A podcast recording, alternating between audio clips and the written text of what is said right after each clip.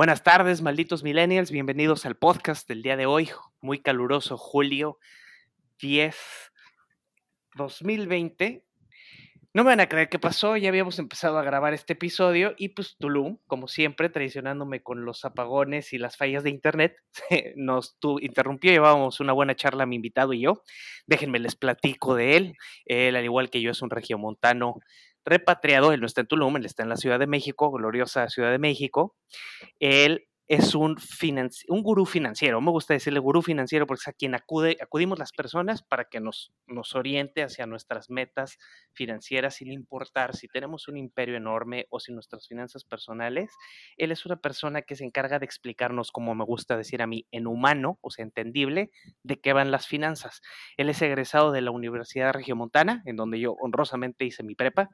Eh, ha trabajado en transnacionales como Johnson Controls y Schneider Electric él es emprendedor, actualmente preside Financial Awareness, en donde guía a emprendedores grandes, pequeños y a pequeña y mediana y grande industria en torno a las finanzas. Lo hemos invitado, lo he invitado yo el día de hoy, porque pues el tema que nos aqueja del turismo, el panorama, qué pasó durante el COVID, y Jorge nos va a decir más o menos por dónde podemos salir adelante. Bienvenido, ¿cómo estás, Jorge?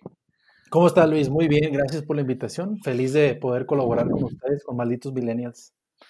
Jorge Post, cuéntanos un poco a, como digamos, como a biografía de Twitter, eh, no tan corto, pero que tu haber académico y tu haber empresarial, para que vean que estamos hablando con un, con un peso pesado por favor. Va, pues eh, les cuento un poquito de mí. Yo soy Jorge Post, igual soy regiomontano. Ahorita estoy desarrollando, estoy llevando eh, este proyecto de Financial Awareness a cabo aquí en Ciudad de México.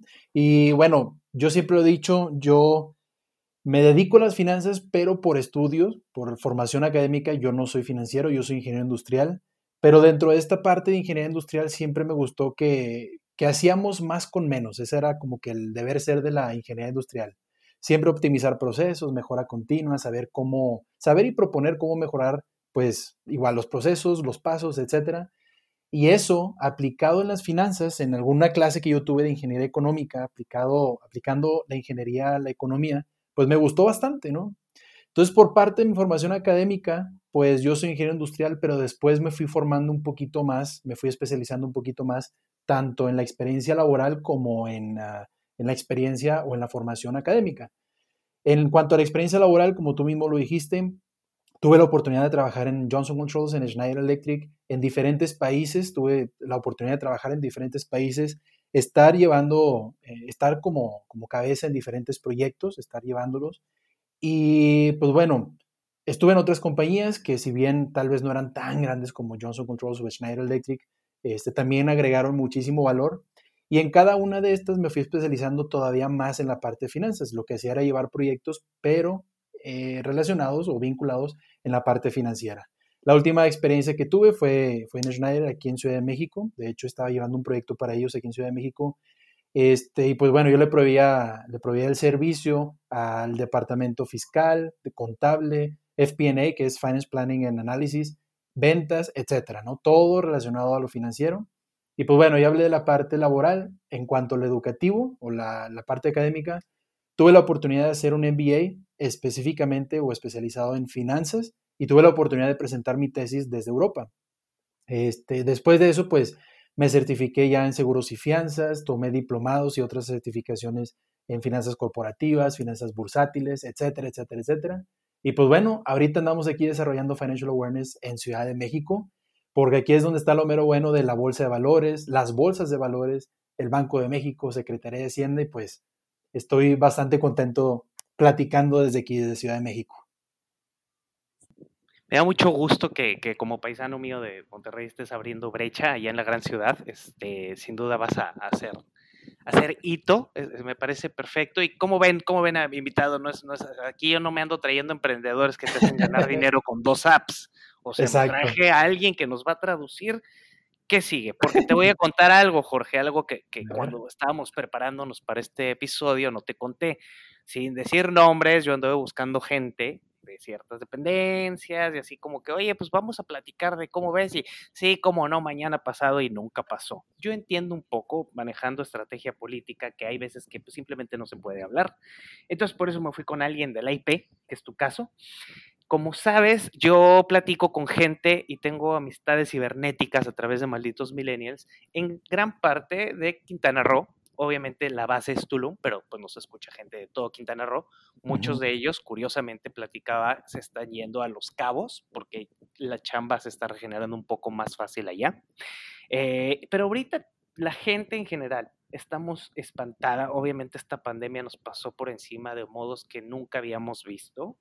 Hemos sobrevivido a huracanes, sí, hemos sobrevivido a crisis tal vez de inseguridad. Eh, de mala economía, pero nunca habíamos visto un fenómeno tan grande como el COVID que le rompió la quijada a todo. No nada más que si el sal, la salud, simplemente nuestro día a día. No puedes tú ir al gimnasio, no puedes tú ir al súper sin A, B y C medidas. Entonces, cuando pasa el COVID, mucha gente me empieza a preguntar como si yo fuera como si yo tuviera tu inteligencia, que, gracias, qué, honor, pero pues no, yo por eso invito a gente como Jorge para que nos platique qué iba a pasar, ¿sí? No, no sé qué es, eh, cuéntanos primero, eh, a modo de tu, de tu disciplina, ¿cómo viste, en particular para la economía mexicana, sí, pero en cuanto al turismo y la industria, cómo le dolió y cómo nos está quejando el paso de la epidemia del COVID-19, por favor. Va, pues qué bueno que haces esa pregunta porque bastante. Como tú bien lo dices, mira, pues al final el sector de turismo no fue el único que, que sufrió, sufrieron muchos sectores, pero específicamente en la parte del turismo, dando datos crudos eh, y haciendo este estudio acerca de, bueno, pues vamos a hablar del turismo, cómo le pegó este, este periodo de cuarentena, que ya no es cuarentena, al turismo, pues acabo de leer una noticia que hay una reducción, por ejemplo, en este último mes de 900 mil empleos. Esto es 22% menos o 22% de la población que se dedicaba al turismo, de los 4.1 millones que se dedican al, al, turismo, que ya no van a generar ingresos, que ya no van a tener este ingreso para poder gastarlo directa o indirectamente en el turismo o en otros sectores. Y aunado a esto, pues no nada más es la parte del empleo. Digo, el empleo está sufriendo. ¿Por qué? Porque se están recibiendo mucho menos personas, muchísimo menos visitantes. Igual, dato crudo, durante mayo de 2020, México, estamos hablando de hace dos meses, México recibió 145 mil visitantes. Pero si lo comparamos con el año pasado, con mayo del año pasado, México recibió 1.830.000 visitantes turistas internacionales, ¿no? Entonces, son turistas internacionales que, México es una muy buena opción para venir a vacacionar porque al final, pues lo sabemos, ¿no? Ellos ganan en dólares, México se maneja en pesos, es muy barato para ellos. Y esa derrama económica que está habiendo o que pudo haber habido como el año pasado, pues no está sucediendo en esta, en esta ocasión, ¿no? Igual, eh, a gran escala podemos ver que en el ingreso promedio que tenía eh, las, las estancias, es decir, no sé, si tú ibas a un hotel, si tú ibas a un hostal o a Airbnb, en promedio se pagaba 249 dólares por noche y ahorita están pagando, tuvieron que bajarse a 65 dólares por noche. A ver, a ver, a ver, vamos, repíteme ese dato, pues está escabroso. el año pasado dijiste 249 dólares, dólares por noche. Comparado a este año, ¿están, ¿están pagando los turistas? 65 dólares por noche. Wow, o sea, es una es un cambio abrupto, ¿verdad? Son es 75%, 74% menos de que, que la gente está recibiendo de lo que recibía el año pasado, ¿no? Wow, sí, es, sí claro, totalmente. Porque aparte no te permite a ti que tienes los mismos gastos, no te permite cubrirlos. Y es ahí donde viene todo el problema económico, ¿no? Una cadenita, digamos, viciosa, por decirlo. Se rompe un eslabón y empiezan los demás a, a debilitarse. Exactamente, sí. Especialmente ahora que, digo, por, perdón, perdón por hacer el pequeño interlapso comercial ahí, pero también ahora con esta nueva reforma de cobrarle más impuestos a todas las plataformas digitales, Airbnb una de ellas, pues es un daño aún más grande para el bolsillo de quien emprendió con esa, en ese giro, ¿correcto? Totalmente, sí, totalmente. Eh, digo, ya el tema impositivo, pues es, es como... Sí, ahí sí, no, con, con, alguien más, pero Pero lo que sí vemos es que esta parte, como ya todos nos estamos transformando hacia lo digital, pues este impuesto sobre, sobre los servicios digitales, pues claro que les pegó muy, muy, muy, muy cañón a toda la gente que utilizaba, no lo llames nada más Airbnb, llámalo despegar.com. No sé si se pueden decir marcas, ¿se pueden decir marcas? Claro, sí, sí, ah, totalmente. Sí, adelante. llámalo despegar.com, llámalo, eh, hablo de lo que, de, de, las operaciones que tenían en México, ¿no? Despegar.com, este, llámalo Interjet, que entrabas a la página, hacías la compra, pues bueno, todos estos servicios digitales ya van a tener que pagar los impuestos y obviamente las empresas se van a proteger eh, trasladando este impuesto hacia los clientes. Pero el problema es que los clientes están dejando de percibir ingresos, entonces, como tú dices, se hace una cadenita, se rompe ese, eslabón y pues viene toda la, la problemática económica, ¿no? Sí, o sea, yo veo pautas publicitarias por todos lados de que Volaris tiene unos preciazos divinos y todo mundo. Ahorita tú, tú ves la pauta publicitaria en, fe, en redes sociales por todos lados de la gente que tiene unos grandes precios, pero dices, pero pues ¿cómo lo pago, no? Porque pues no hay chamba. Ajá. Y deja tú de poder pagarlo. También estamos, estamos a la deriva de que nos cancelen los vuelos, ¿no? Porque lo pueden hacer. Yo he sabido de gente que compra sus vuelos muy baratos, pero se los cancelan a la mera hora. Exacto, sí, a mí me tocó, yo fui a Monterrey eh, por ahí de marzo y sí, para encontrar el regreso a Quintana Roo, sí fueron tres intentos. No quiero quemar ahí la línea porque pues, tampoco se trata de eso, o sea, todos estamos aprendiendo cómo reiniciar, son errores también, digo, tampoco podemos pedirles que hagan maravillas, se entiende que no pueden tener la misma operación con un volumen tan, tan mínimo, ¿correcto? Claro, sí, totalmente. Bueno, ahora ya moviéndonos, esto es lo que pasó y lo que está pasando. Eh, hay firmas, digo, si estoy rebuznando, siéntete en confianza de corregirme, pero hay firmas eh, que hacen forecasts o pronósticos como Ernst Young, como Deloitte y hay otra que se llama Moody's, creo, eh, financieras, que nos, nos pasan reportes, eh, que hacen forecast, pero pues para una persona como yo que no entendemos de esto, dices, bueno, pues creo que sí, como que la grafiquita ahí va eh, y es lo hasta donde nuestro intelecto nos da para entender. Tú que has visto, supongo ya varios, no somos, claro, o sea, adivinos ni vamos a andar adivinando el futuro, pero sí pueden ustedes en su, en su expertise ver qué puede pasar de aquí a un corto plazo, mediano y largo, porque yo, sin afán de ser negativo, porque luego la gente dice que soy muy negativo, pero no lo soy, eh, todavía nos falta una temporada de huracanes que promete, ¿no? Este, hay un poquito de sargazo, hay que comentarlo, y viene el terrible mes de septiembre, que es como le llama la gente de la comunidad que se dedica a la industria hospitalaria. Eh, entonces, aparte del monstruo este del COVID, ¿qué, ¿qué, nos queda? ¿Qué sigue? ¿Qué podría pasar? Cuéntanos un poco de eso, por favor.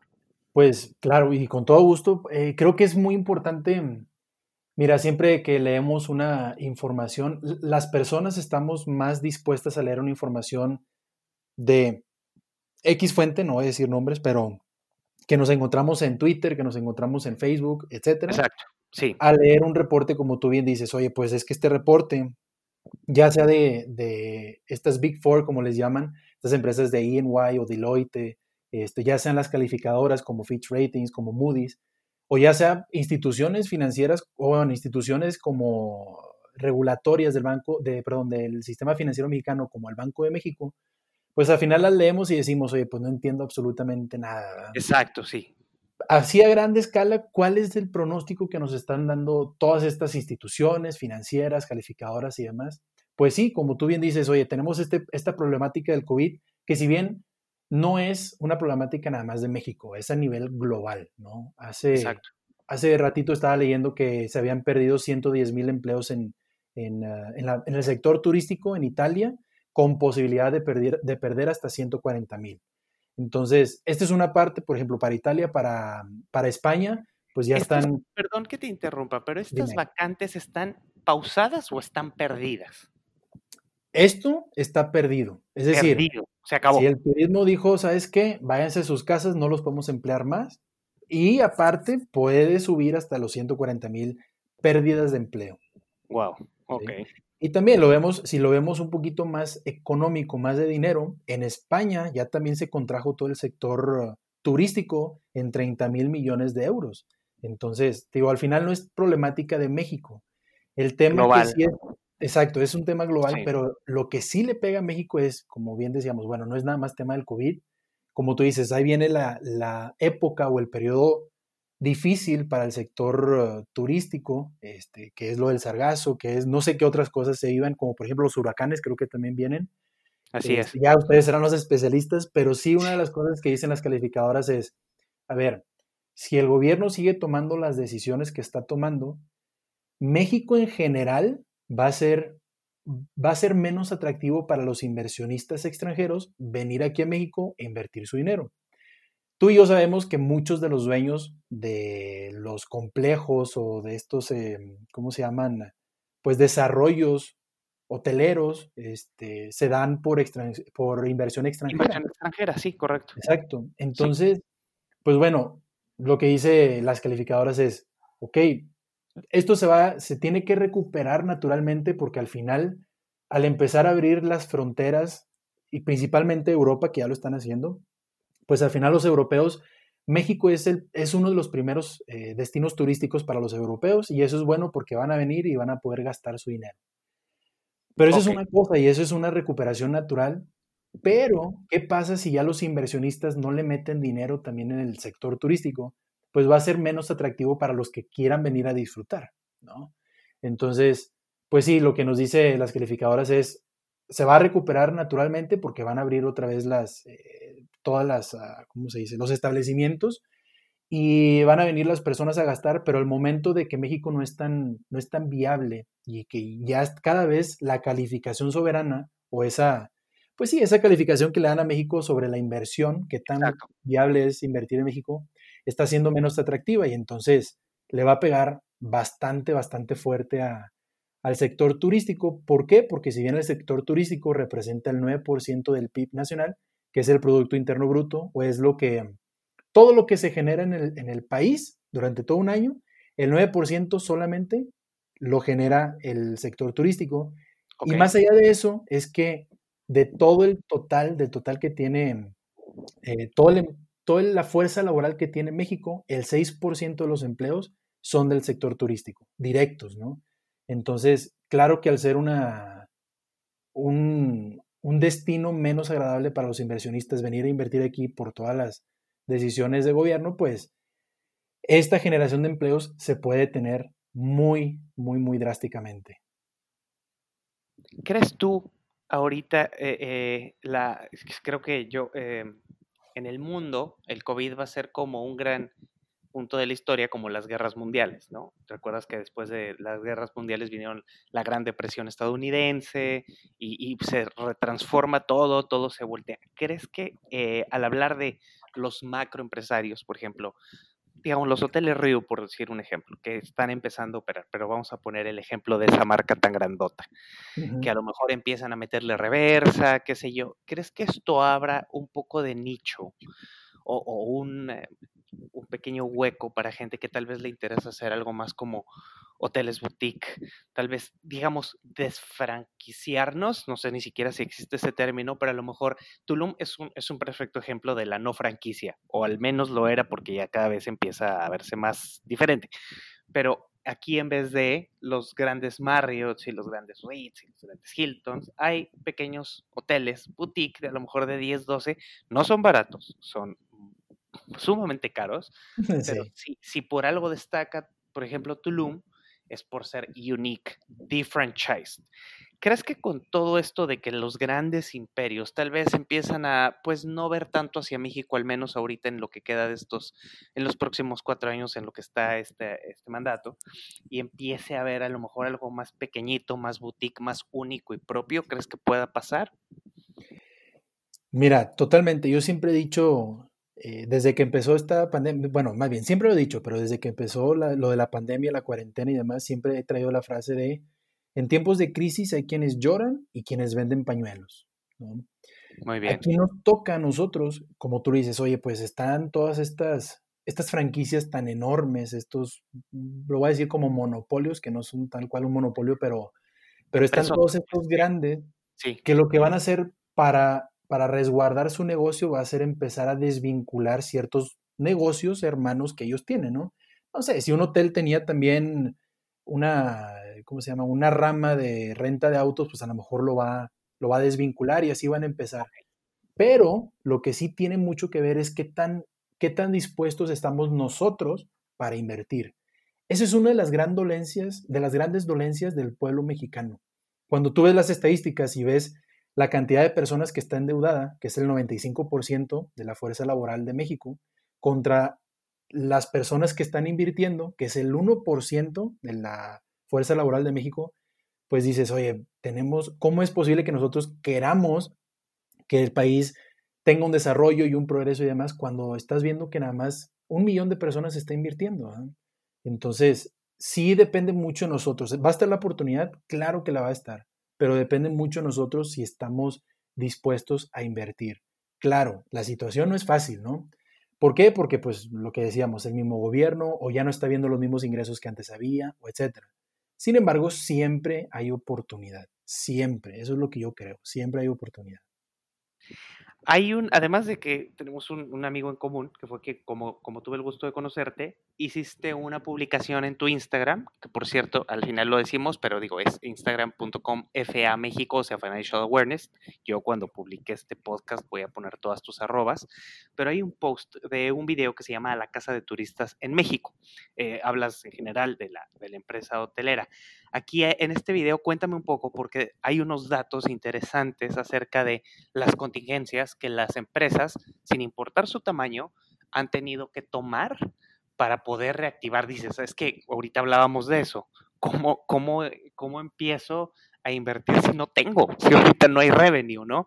Entonces, para que ellos puedan empezarse a medio recuperar, le tuvieron o le tienen o le van a tener que meter Estamos hablando desde una taquería pequeñita hasta el mega complejo hotelero. Hablas de, ah, platícame un poquito de este video que, que, acabo de compartir yo en el Instagram para que tengamos así como el, como el background de estos datos que das, por favor. mira, voy a, voy a hablar específicamente de una compañía que, que viene, por favor. Este, está el video, pero por ejemplo, Aeroméxico, ¿no? Que le pegan no más al sector turismo, sino también a cualquier tipo de sector de negocios. Y, Aeroméxico, pues sabemos el tamaño que tiene y al final se tuvo que apegar al capítulo 11 de la ley de bancarrotas de Estados Unidos. Hablando un poquito más, más este, pues en, palabras más fáciles de entender, en Estados Unidos, muchos se preguntaron, ¿por qué si Aeroméxico, siendo mexicana, se está pegando una ley de Estados Unidos? Estados Unidos, sí. Hay más como breve, un breve comentario. Últimamente también vimos que hicieron lo mismo. Estamos hablando en México, pero también hicieron lo mismo la empresa que maneja Chuck E. Cheese y el Cirque du Soleil, que son unas marcas grandotas. Entonces, sí, por favor, háblanos de esto del Chapter 11 porque es interesante, por favor. Totalmente, totalmente. Y es que en Estados Unidos hay tres capítulos de bancarrota, por así decirlo. No me meto mucho en, cada uno, pero, o sea, me voy a meter más en el capítulo 11. Pero está el capítulo 7, 11 y 13. Pero el capítulo 11 específicamente lo que da es la oportunidad de que una empresa reestructure sus pasivos o reestructure sus deudas. Entonces, ¿qué pasa? Que hay veces que las empresas podrán tener mucha liquidez, pero no tienen solvencia, o podrán tener mucha solvencia, pero no tienen liquidez. Ahí va, explico un poquito mejor. Perfecto. Cuando tienes mucha liquidez, es como si tú tuvieras muchísimo dinero en tu banco y tienes deudas de, no sé, tarjetas de crédito, casa y demás, pero tú tienes 500 mil pesos en el banco, en tu cuenta de banco. Entonces fácilmente puedes sacar y puedes pagarlos, ¿no? Claro. Cuando es, cuando es un tema de solvencia, que es, aquí es donde se pone bueno y por eso se apegan estas compañías a, al Chapter 11, es como si tú tuvieras muchísimo dinero, pero invertido en diferentes activos. Es decir, no, pues yo si sumo todos los activos que yo tengo, entre la casa, el carro, las inversiones en las acciones, las inversiones en lo que tú quieras, tengo 5 millones, 10 millones de pesos. El problema viene cuando lo quieres hacer líquido, lo quieres vender. Pues una casa, por ejemplo, en un, en un periodo como este, no es tan fácil vender una casa porque la gente no tiene dinero y no está dispuesta a comprar. Entonces tienes que abaratar todo, ¿no? Claro. Sin embargo, si tú tienes deudas, las deudas van a seguir. Aunque te hayan dado en tu banco cuatro meses de, periodo de gracia o demás, como quiera tú tienes una deuda. Lo mismo pasa a gran escala con las empresas. Entonces lo que hacen las empresas es como va, bueno, y, perdón, no, no, lo dije al principio, pero ¿por qué en Estados Unidos? Porque al final estas empresas tan grandes tienen, pues tienen asociados, tienen accionistas, tienen títulos que se emiten internacionalmente. En todo caso, se emiten en Estados Unidos y por eso se pegan a la ley de Estados Unidos, porque, bueno, sabemos que son muy completas en Estados Unidos. Entonces, por eso van con ellos y dicen, oye, yo me pego a esta ley, ¿para qué? Para que me des oportunidad de reestructurar mi deuda. ¿Qué es lo que pasa aquí? Cuando ellos se pegan al, tienen de beneficio que se apegan a este Chapter 11, la reestructura de sus deudas, de sus pasivos, pero pueden continuar operando y aparte ninguna, ninguna reguladora o ninguna, como lo digo, una institución que le, le otorgue permisos puede mover ningún permiso, ni otorgar, ni quitar, ni modificar ningún permiso. Entonces, ellos pueden seguir operando, ¿no? Ok. Entonces, eso es lo que pasa. Bueno, eso es lo que pasó con Aeroméxico. Aeroméxico a lo mejor está, sigue operando, ¿no? Sí, sigue operando y todo. Sin embargo, tiene que reestructurar, o sea, pega este capítulo para reestructurar las deudas, porque ya su solvencia ya no es suficiente para poder cubrirlas. Entonces, lo que no quieren es que de esa liquidez que tienen o de ese dinero que tienen en su banco o en su cuenta bancaria, pues tomar dinero de ahí porque al final eso se quema muy rápido. El dinero en el banco, si nosotros tenemos dinero en el banco, lo vamos a quemar muy rápido. Y no sabemos cuánto va a durar esta pandemia. Entonces, pues sí es bastante interesante y, y por ejemplo, la oportunidad que tenemos nosotros como inversionistas no solamente está en el tema de emprendimiento, no solamente está en el tema de, oye, pues eh, no sé, yo estoy viendo la oportunidad de que los hoteles ya se están aquebrantando, por así decirlo, entonces yo pongo un hotel boutique. No nada más está en esa parte. Ok. También hay otras empresas que, por ejemplo, un Viva Aerobús, pues tú puedes invertir en acciones de Viva Aerobús y puedes levantar la compañía. Cuando tú compras acciones, por ejemplo, de Viva, eso es capital que la compañía puede puede em, inyectar en el flujo de su empresa, ¿no? Entonces, pues sí, y no, no tienes que ser tanto dinero, puedes invertir desde 100 pesos, 1000 pesos, 10 mil pesos. Está muy interesante porque ya ven, si ustedes tienen ahí su guardadito, que sé que algunos lo tienen, pues no sé, mira, la, la raza aquí es tremenda, mi estimado paisano. Se, agarran, se agarran un fiestón el fin de semana. Imagínate que en vez de ponerte un fiestón, tú que me estás oyendo, ¿eh? en vez de ponerte un fiestón de viernes a domingo, igual que te compras un micro pedacito de Viva Aerobús. Imagínate qué interesante. Acabas de poner en la mesa un tema muy importante.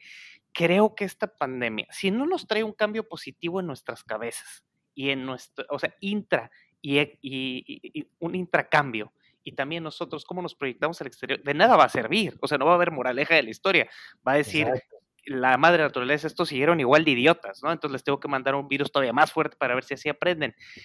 Es una de las cosas es a la población dedicada, a los guerreros de la hospitalidad, que me gusta decirles. Desde una hostess, un bartender, un mesero, un quien sea, un, un hombre de recepción, un concierge, estaban acostumbrados a decir, yo sé que en temporada alta me levanto, que la temporada floja. Creíamos que teníamos como la ola dominada y domada. Y ahorita yo supe, lamentablemente, esto sí, ya con toda la seriedad del mundo, gente que de un día para otro se quedó sin nada. ¿Por qué? Porque se confía, nos confiamos. Bueno, yo afortunadamente no, no me dedico a esto y mi trabajo afortunadamente siguió tal cual, pero sí mucha gente fue de que se acabó y no tengo nada. Y entonces, para eso hay gente como mi paisano Jorge Post, que asesora gente desde magnatazos hasta ti que me estás escuchando, concierge, bartender, gerente de un restaurante, pequeño emprendedor, taquero, ¿por qué no?